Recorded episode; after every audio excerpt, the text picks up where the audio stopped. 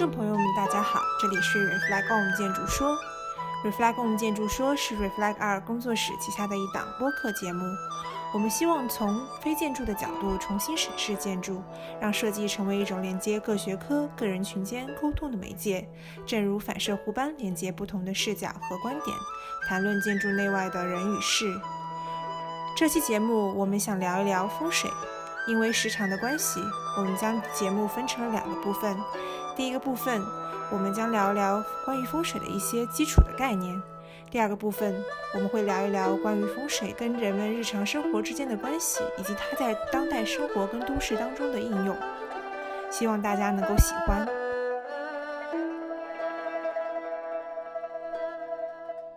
今天我们要聊一个非常非常有意思的话题——风水。有很多人说风水是关于空间的迷信，那么也有人相信风水是一门关于空间的科学。那今天我们非常非常有幸邀请到了两位嘉宾。一位是呃资深的建筑师张保国，他从业时间已经超过三十多年，对于环境还有环境心理学有着非常非常深刻的认识跟了解。然后另外一位是徐英之老师，他是麻省理工大学建筑学的硕士，香港中文大学建筑学学士，啊也是非常重要的一个身份啊阴阳法风水第三代的正宗传人。然后现在请两位老师跟大家打一个招呼吧。大家好，呃，我是徐云芝，很高兴也很感谢静秋的邀请去讨论今天这个话题。大家好，我是张宝国，感谢主持人要求，嗯，和大家一起来聊风水。嗯，大家好，我是今天的主持人静秋了，跟我在一起的还有另外一位主持人易贤。哎，大家好，我是易杰。那么现在我们就开始今天的话题吧。首先想请两位老师介绍一下，呃，风水到底是什么？可不可以先请许英之老师来说一说？好的，然后我这边先说一下，就是风水其实是什么。然后，呃，我从两个层面去说吧，一个就是在风水的一个呃术语来说，另外一个是我自己对风水自己本身是一个在科学层面来说，这个风水是什么。然后先从那个俗俗语来说的话，其实可以用两个字来总结，其实风水就是阴阳，就是阴阳这两个字。因为虽然说就是我们看起来阴阳这两个字。很简单，但是其实阴阳它是包罗万物的。然后我们也是，如果是有听过《道德经》里面也说过，其实，呃，道生一，一生二，二生三，三生万物。然后这个万物是负阴而抱阳，充气以为和。其实这个就是阴阳生万物，阴阳两者其实它是不能说是一个是特别强，一个是特别弱。我们嗯风水来说，其实是去求这个阴阳的得到的一个平衡的一个平衡点。然后另外一个方面就是，其实我们听的最多的很多就是，呃风水是藏风聚气得水为上，其实也是在说这个阴阳是在位的，不是说阴阳是颠倒的。如果是阴阳颠倒的话，其实这个风水可能就是一个不算是非常好的一个气场。所以我们会说，这个阴阳得位的话，就可以做到一个藏风聚气、得水为上的一个状态。然后在学就是科学来说，我会说这个风水其实是一个空间的能量学，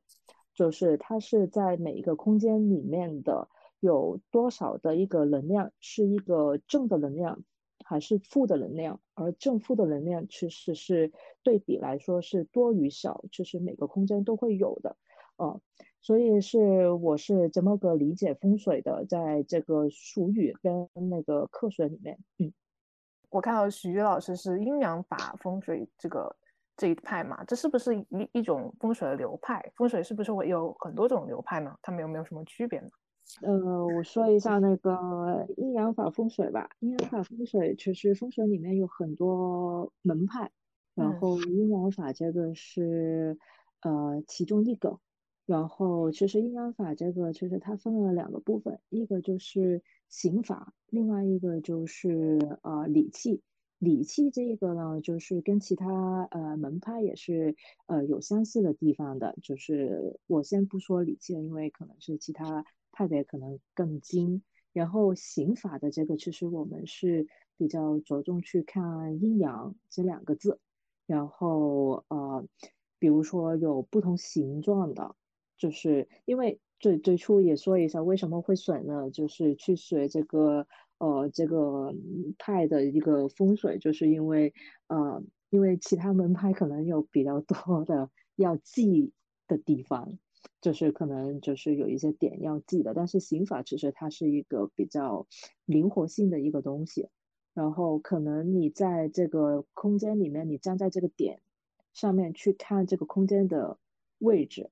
的刑法，跟比如说你换到门口看同一个空间，其实就这个刑法就不一样，它是比较灵活的，或者是嗯看到一些比较有趣的，或呃举个例子，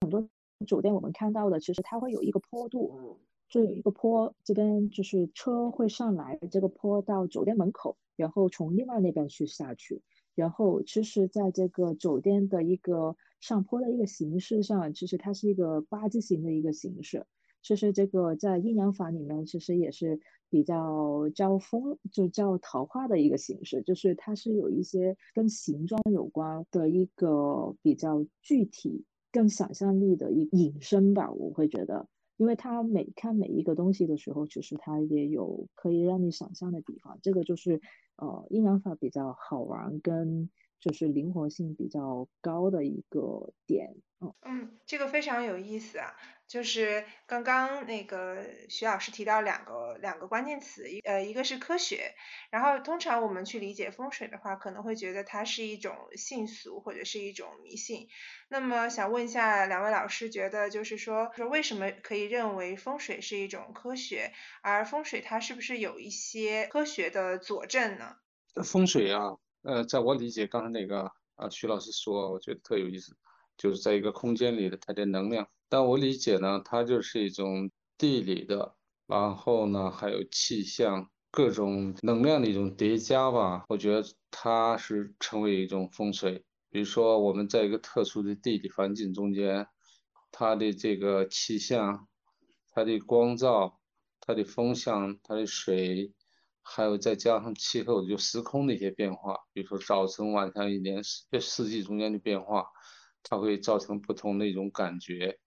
那这种感觉呢，我感觉它就叫风水。叠加呢会不断的在变化中间，它不是不变的，是一直在变化中间。比如说我们在一个特定的环境中间，哪怕加一棵树上去，啊，或者盖一座房上去，它的整个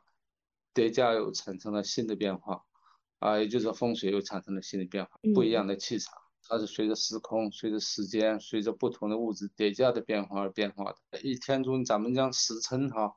就一天一天中间的呃早晨和晚上和中午的时辰不一样，那么它的整个这个产生的这种风水啊气场是不一样的。比如说光照，它主要是光照，那么光照的原因，呃，早晨阳光。和中午的阳光也不一样，那么呢风向也不一样，所以这些变化呢，它的整个感觉是在变化中间的。那么你再长一点的话，就是一年四季春夏秋冬的变化又是不一样的。嗯，对的。然后张老师说这个的时候，我就想到另外一个，比如说你在一个呃，就是举个比较简单的例子，你在其中一个空间里面，一个教室里面，其实你站在比如说进门的左下角。你可能自己一个人站进去，你这个空间的气场可能就只有你一个人。如果是多几个人进来，有一些人站在门口，有一些站在人你的边上，其实虽然是同一个空间，但是那个空间里面的气场跟能量已经是在改变了。所以是呃这个呃就是空间的风水，还有建筑，还有它大自然的，其实当你有一些物件加进去，在不同的位置。其实是跟空间还有整个能量也有关的，嗯。所以刚刚两位老师提到一个很重要的关键词，就是变化。呃，风水其实是跟变化息息相关的，然后它似乎是跟自然会有一种非常非常奇妙的呼应的关系。而两位的身份又是建筑师，就是我们理解上可能建筑它是一个相对来说。呃，比较永恒的概念，就是它存在的时间会比较久，它的变化可能就是物物理上形态的变化可能也不会特别的大，在它存在的这一段时间范围内。那么想问一下两位老师，就觉得这个风水跟建筑学它们之间的关系是什么呢？风水跟自然之间的关系又是一个什么样的关系呢？那我先说一下吧，因为我觉得就是自然，它这个范围涵的很大，那风水呢是一种。对自然现象的一种特定环境、特定空间和特定时空间、时间的一种归纳，它这种规律的一种归纳，它俩关系是我认为是这样的。那么刚才说到这个建筑和风水之间的关系，就是建筑是在这个特定环境中间的一个物质的存在的一个一个东西在那里。那么它本身刚刚说到一个建筑。一块地，一个一块基地或一个山谷本身是没有建筑的，但是我们附加了一个建筑上去，那么就改变了它的一呃这个风水，我是这么认为的。我这边也说一下，我就是就是风水对大自然还有建筑的一个呃看法吧。我觉得风水它自己本身可能是包括了大自然跟建筑。就是如果是看那个就是层次来说，就是风水可能是比大自然跟建筑更上一点，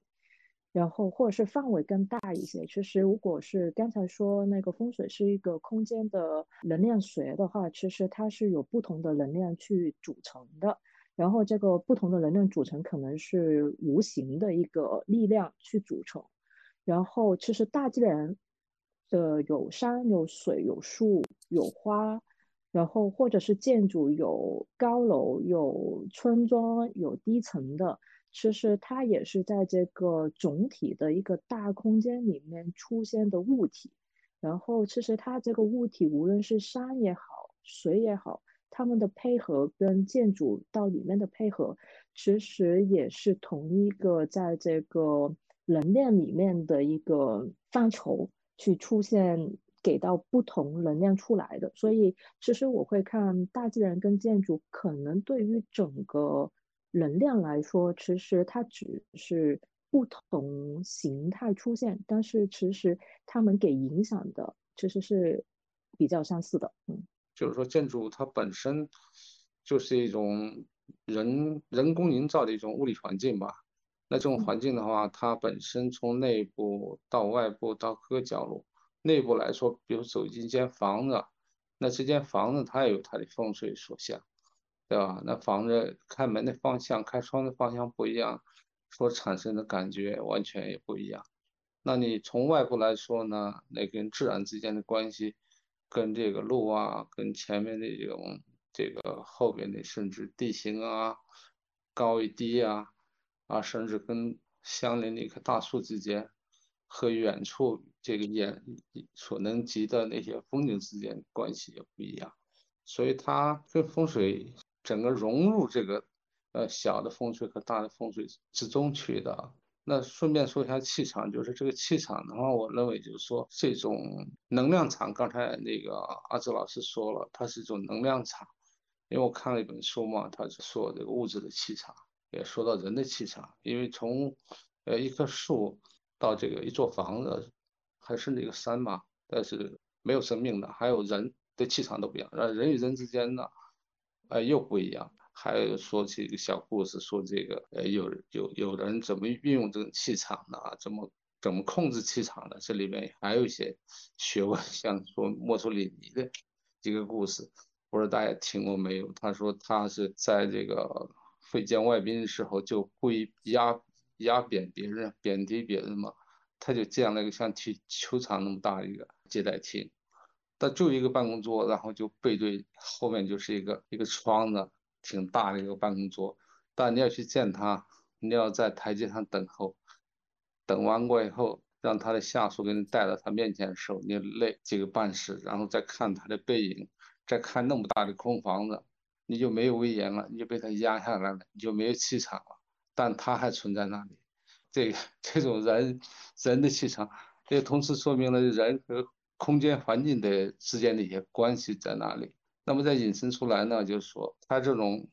能量场相互作用产生的一些更复杂的，我认为是更复杂的，那就叫风水。我是感觉在在理解刚刚两位老师说的一些事情，然后把它稍微再归纳一下。然后我其实刚刚在想说，这个风水和自然以及风水和建筑的关系，是不是说自然跟风水的关系很多时候是人很难去干预的，但是建筑其实是一种人能够干预风水的方式。嗯，我我我我延续一下你刚才说那个风水跟大自然还有建筑这个干预性问题啊，其实比如说就算是。大自然，比如说它有可能是不是人为的，比如说它树在这边再长一棵树，然后其实它可能是对于，比如说我自己有一个小房子，就是在农村里面，我前面长了一棵树，然后可能是过了一年旁边再长一棵树，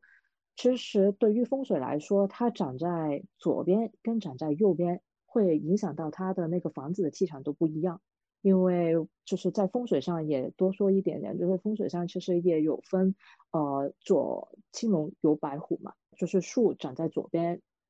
跟右边，比如说门跟进来，其实哪个方向进来，其实这个也是跟风水有关的，这个也是有可能是也有一些大自然的一些影响存在吧。然后建筑的话是大多于是人为，但是也有一些，比如说。呃，懂得风水的，或者是比较了解的，可能他们去建房子的之前，可能也是会去了解这个事情才去做设计。现在有很多不少的地产商也会去，就是请一些就是风水师去看一下，比如说，呃，这个这栋楼在这个场地里面、基地里面，它的那个呃角度，或者是它的大门，或者是大楼的那个入口应该是在哪里。然后，比如说有一些办公的，其实我们就是如果是说到这个这个点上，就我会说，就是在风水上其实是一物一太极，可能你们也会听过，就是大楼其实它自己本身有一个对环境里面的一个太极。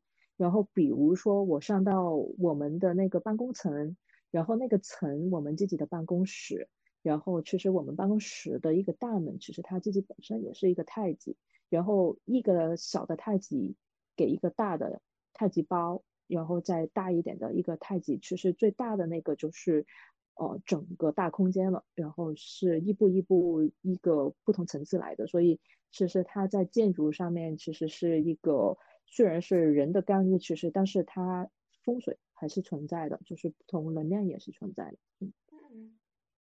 嗯哎，不好意思，能不能请徐老师解释一下这地方太极是什么意思？就我不太。理解，嗯，就是太极，它太极的话，其实，呃，归到最初最初说说的，其实它是在我们阴阳法里面，其实它就是呃一个太极点，就是比较重要的一个点。它可能呃在理解的话，其实它就是阴阳，就是一个阴阳的对比。当然有一些点，就是有一些位置是比较重要的，有一些位置可能就是。不是非常影响的，比如说，呃，举个例子，就是大楼的大门，我们一般会看门的位置是比较重要的。比如说我们自己大楼的大门，然后我们住的大门，我们办公室的大门，或者是呃，比如说是开店的，就是商铺的大门，赚不赚钱，这些其实这个我们会定义为太极点，然后比较重要的一些点就是。再延伸一点商业的，可能也会有兴趣听一下这个商业那个部分。商业的可能是我商业开门怎么开，然后我的收钱收银区是怎么开，就是放到哪个位置，可能就会就是气怎么引进来，这个是就是跟风水或者是能量也有关。如果是我们家里的，可能我们的床位怎么放，我们的炉灶怎么放，然后我们的大门怎么开，其实这个也是有关的，嗯。所以它是有不同的太极点影响不同的一个，比如说赚钱、身体情况，就是身体好不好，或者是家和不和睦，这些其实都有关系。嗯，刚刚两位老师提到了很多，嗯，一些大大小小的原则或者呃原理或者法则嘛，就是风水上面怎么样是好的，怎么样是不那么好的。嗯，我有我有点不清楚这种原理和法则是怎么来的，就是它可能是。劳动人民的智慧结晶，然后是一种实践产生，就是还是怎么？呃，我觉得就是无论是哪个派别，其实风水上它是一个跟其他中国古代人的智慧存留下来的一个记录吧。就是不同派别，其实无论是风水还是命理，其实它是不同的一个数据的一个记录。就是不同派别，它每个派别都会有他们的自己本身的一个理论，还有它的一个呃验证。就比如说你学了这一套。理论其实是不是对的，还是有什么要完善的地方，或者是有欠缺的地方？其实就是你学完了，其实还是要自己去去验证这些东西，就是验证这个理论会不会是实际是能应验的，还是它需要多久去应验？这个也是靠后面的一个经验去来的。但是从上面就是啊，老是传下来的，其实就是一个传统古人的一个智慧吧。对，就是这个呢，风水说是中国传统文化的一种结晶。我从环境环境心理学就，嗯，它是整个人类智智慧的一个总结，中国人啊这种传统文化的一个结晶。但对整个放置四海皆皆皆准的嘛。可能可能不一样，就不同的民族、不同的文化对环境的感知也也不大一样。就是从环境心理学上，我觉得也是不一样的。比如说，你像这种树吧，像咱咱这种柏树，或者叫龙柏，就是呃现在长的这种乡间的，长得非常高那个。你在中国这个里面就是墓园用的东西啊。如果看龙柏树哇排成队的话，这个地方肯定是挺怕人的地方啊。说院里不能栽这种树。但你放西班牙去呢，房子啊旁边都长了好几株很高的，跟那个别墅非常大，感觉特好，跟那种铁艺窗呀，跟那石头墙啊特大，就是说他不怕这个东西，所以说呃一种环境一种气场在不同的地方呢，感觉还有不一样。它不只是一个生理上的呃东西嘛，就是说，如果像中国人和西班牙人对同样的嗯这个环境会有不同的反应的话，也也就是也有中间也有很多社会文化的因素在其中起作用。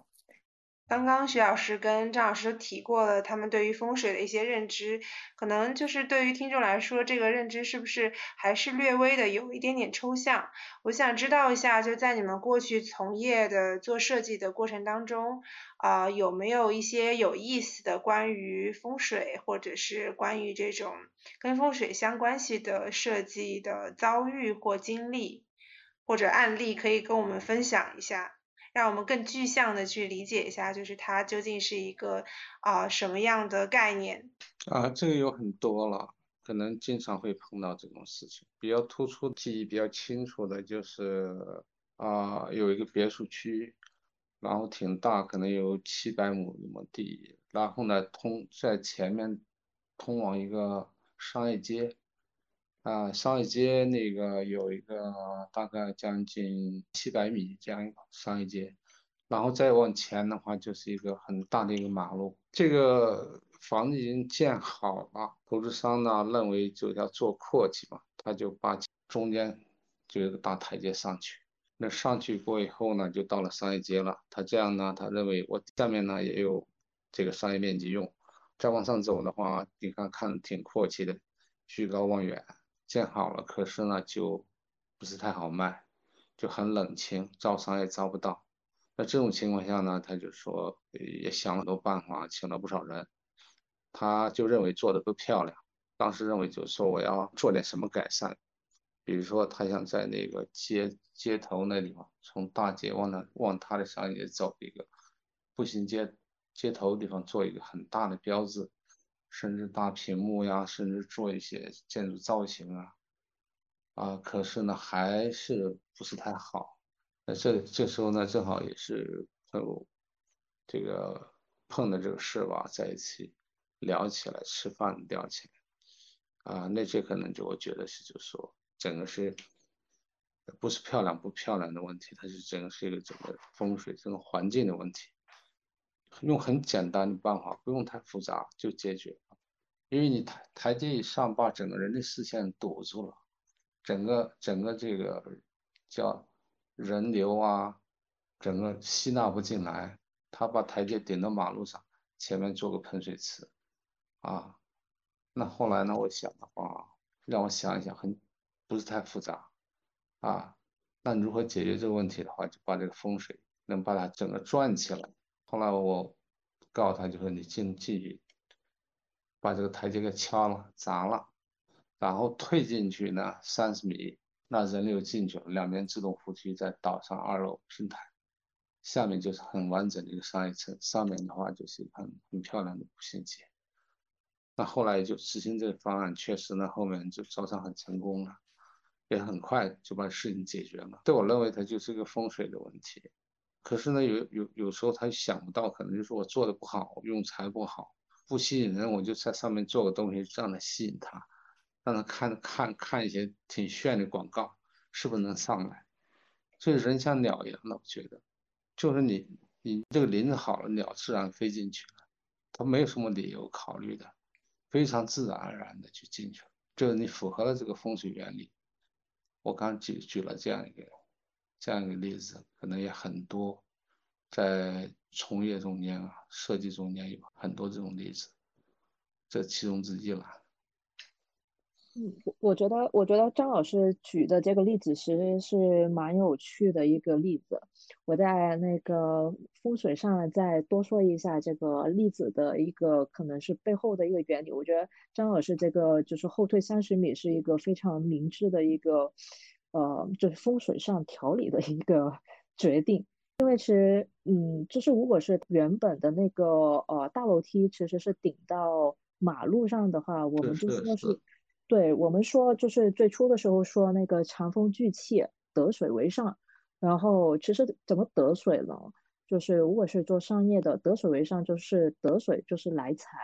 然后其实马路是一个来财的一个来源。然后因为它这个就是马路，如果水从马路走了，然后你商业街其实你不收这个水的话，其实你的财是很难带动整个商业街的。所以它原本的那个楼梯直接顶到马路，就是说我不要这个财了，因为我们学那个阴阳法，其实它是一个刑法的一个呃刑法为主的一个派别吧。我们这个阴阳法有趣的地方就是，你看形态其实就可以看到有些再加点想象力吧。就其实可以看到很多有趣的东西，比如说我楼梯顶到，就是大楼梯顶到马路边，就像是有水经过，有财经过，我不要了，就这个状态，就是我楼梯都出去了，我不要这个水，其实是这么个意思。但是当你楼梯往里退三十米的时候，我前面就是一个大广场，我水基本上就是这样流进来了，就是已经流到我自己的一个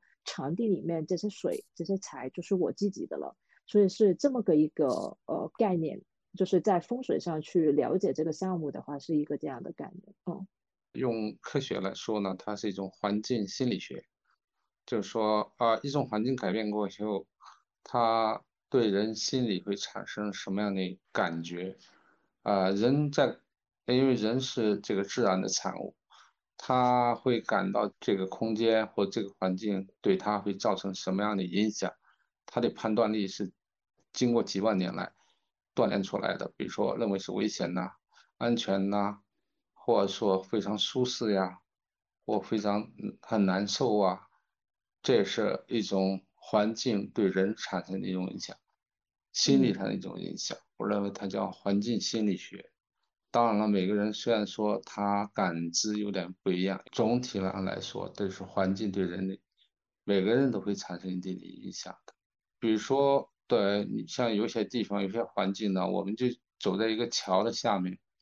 啊，那个桥下面就很矮的空间，你总觉得这个地方很危险的。尤其你到傍晚时从那走或散步的时候，你你很怕穿出来一个什么东西，啊，这种环境就是觉得很难受。当你走在啊很灯火通明的、很宽的马路上，啊，甚至捡那个草坪中间很空旷的时候。你你你你心情很愉悦，就是比如说早早晨啊或者傍晚的时候，这种环境影响是不一样的啊。另外从商业上举例来说，比如说我我有些店铺就生意很难做，生意就很不好做，我就特意观察了，因为你做这行嘛，做设计，有些店铺呢，其实他就选择了一个位置，比如说就低了两三个踏步下去，正常。高两三步是好的，甚至高一步平进店铺进去。那有些位置因为比较蹩脚，因为交通或其他方面原因呢，它掉了三步，啊，甚至几步台阶下去，那你就不想下去，你不想进去，是不是？我们有这种感觉呀？不想进这个店铺，觉得往下走很难受，啊，往上走有时候走少点还可以，还能接受。这种心理，这种环境心理学的话，其实它这种风水对人的一种影响。再举个，就是跟我们息息相关的小例子吧，就是比如说我们住的房子，住的房子其实，比如说你家里很杂乱的，跟你家里收拾的很干净的，或者是其实已经有一个就是家里环境气场的一个不一样的一个对人体的一个身体的影响。比如说你家里窗很大的，它对南的可以受到太阳的一个阳光照射。然后房间是比较明亮的，跟如果是在大楼里面，就是几边都是比较阴暗的话，其实这个对身体的，比如说对精神的，其实也会有不同的一个影响。其实这个也是环境对自己，呃，就是对人的一个心态的的一个影响吧。呃，对我刚刚觉得张老师举了一个例例子啊，就是我可能在那个城市空间里面也很能深刻的感受到，就是说在那种很矮的、很长的桥底下，你会有一种不可名状的一种恐惧感，会觉得这个黑暗的地方可能会跳出一个什么样的东西，就不自觉的就加快了脚步，就这种东西在。呃，生活中还是非常非常常见的。然后，比如说，在一个公园的空间，然后有有绿地、有阳光，我们就自然而然觉得很很舒适，然后很愿意在这个地方停留。那是不是就是说，一个好的啊，有好的风水的场所，它就会能构建这种很亲密的人跟地方之间的这种归属感？就可能会觉得，哎，我这个地方我觉得有安全感。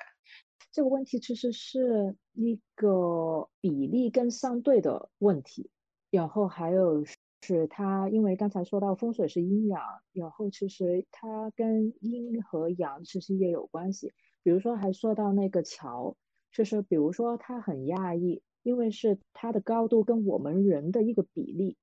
的一个关系，所以让我们觉得很压抑。但是如果换着一个小狗，或者是换着一只小猫。可能他不会觉得这个桥矮的桥会压抑，可能他们觉得这个高度可能对于他们来说是比较安全的。我觉得有可能是跟不同人、还有动物、还有其他，比如说鸟啊生物，对于它的一个周边环境的一个比例对比，可能是也有关系。然后也可以说一下，比如说公园它是比较阳光的，因为它可能。感觉人感觉是阳气比较足，但是比如说桥底，它因为一般都是会给就是太阳射不下来，就是阳光可能它或者是就是阳气比较少一点，阴气比较多一些，所以就会让人感觉到这个阴阳的一个呃气场对比会这个能量不一样，所以给到人的一个感觉是不一样的。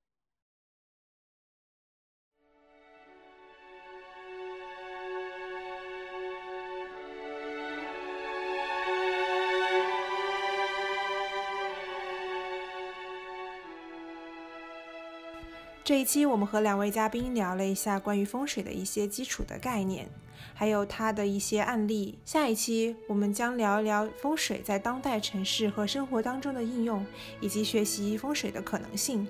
敬请大家期待。